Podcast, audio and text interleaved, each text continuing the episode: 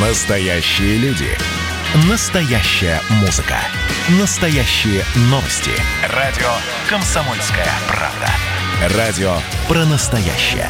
97,2 FM. эм. Под капотом. Лайфхаки от компании «Супротек».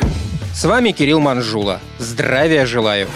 И начнем мы сегодня со статистики. Что называется, знали ли вы, что по данным Росстата общая протяженность автомобильных дорог в России два года назад составляла полтора миллиона километров, а доля грунтовых дорог более 7%. И учитывая эти цифры, почти у каждого из нас, даже если вы закоренелый горожанин, есть почти стопроцентный шанс столкнуться с грунтовкой несколько раз в год. Да, грунтовок в России много, и в большинстве своем даже улучшенные дороги не отличаются ровным профилем. Все это выматывает водителя, да и пассажиров. Бывалые советуют использовать ряд приемов, чтобы поддерживать среднюю скорость движения на приемлемом уровне, что особенно важно в дальней дороге. Во-первых, надо помнить, грунтовые или гравийные дороги пылят, Поэтому перед съездом на них закройте все окна в автомобиле и люк. В идеале переключите систему вентиляции салона в режим рециркуляции воздуха. Так в салон проникнет минимум пыли. И еще, не гоните, даже если грунтовка ровная.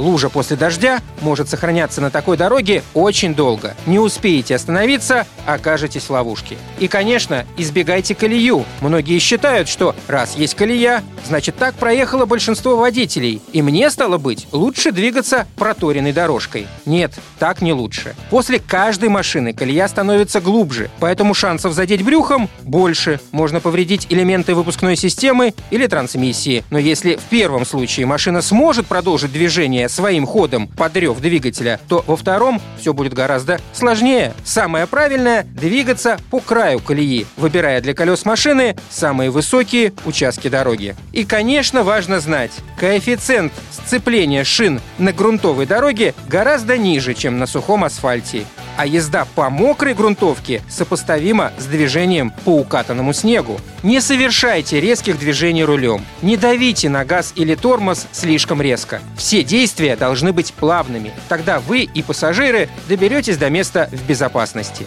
И, конечно, чтобы всегда быть уверенным в техническом состоянии автомобиля, обрабатывайте его узлы и агрегаты по технологии компании «Супротек».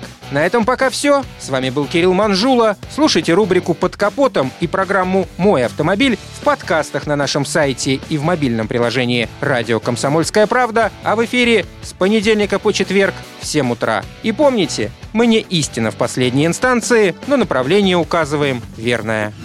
Спонсор программы ООО «НПТК Супротек».